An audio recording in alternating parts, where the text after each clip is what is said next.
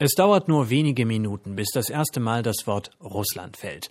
Moskau habe es sich schließlich explizit in seine Militärdoktrin hereingeschrieben, Desinformation könne für die Russen ein Mittel der Wahl sein, um gegen andere Staaten vorzugehen, referiert EU-Sicherheitskommissar Julian King um gleich dann wieder hinterherzuschieben, dass das Fake News-Problem dieser Tage im Internet aber beileibe kein einzig russisches Problem sei, auch wenn von dort tatsächlich viel komme. Das Weiterverbreiten gezielter Falschinformationen, um bewusst zu manipulieren und Zwietracht zu sehen, ist eine wirkliche Bedrohung des Zusammenhalts und der Stabilität unserer Gesellschaften und unserer demokratischen Institutionen.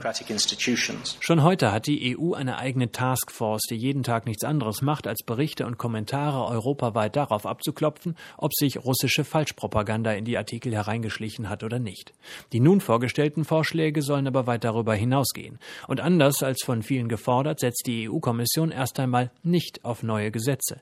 Sie will das Problem der Desinformation im Netz vielmehr im Konsens lösen. Facebook, Google und Co. dämmere inzwischen doch selbst, dass das Vertrauen in ihre Dienste, das Vertrauen auf Wahrhaftigkeit ein immer wichtigeres Argument werde, um Nutzer bei der Stange und damit Werbeeinnahmen zu halten. Digitalkommissarin Maria Gabriel. D'abord, la Commission donne une chance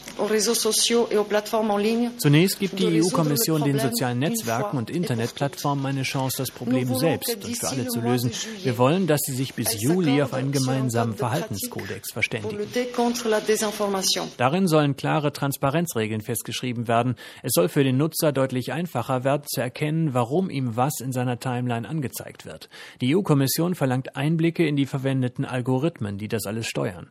Auch müssten Informationen rückverfolgbar sein, um herauszufinden, herauszufinden, woher sie stammten. So könnten Desinformationskampagnen viel einfacher eingedämmt werden, heißt es. Nächster Punkt, mehr Engagement der Anbieter gegen Scheinkonten und sogenannte Bots, also Programme, die automatisch Informationen unter Tarnnamen streuen. Doch die Zusammenarbeit mit Facebook und Co. ist nur eine Säule. Die zweite wichtige Säule, ein europaweites Netz von Faktencheckern, Nutzern, die Informationen überprüfen. Man will dabei die Intelligenz der Masse nutzen, etwa so wie bei Wikipedia, wo das Kontrollsystem der Nutzer ja auch erstaunlich gut funktioniert funktioniert. Um ihre Arbeit solider Recherche zu unterstützen, aber ohne auf ihre tägliche Arbeit Einfluss zu nehmen, wird die EU-Kommission eine gesicherte europäische Fake News-Plattform schaffen. Verspricht die europäische Digitalkommissarin und schiebt ganz am Ende einen Satz hinterher. Vor allem für eine mögliche Zusammenarbeit mit Facebook, Google und Co. müsse eines klar sein. Wir können auch anders. Will heißen, kommt man in Brüssel mit Zuckerbrot und Kooperation nicht weiter, folgt im Herbst Stufe 2. Richtlinien und gesetzliche Vorgaben.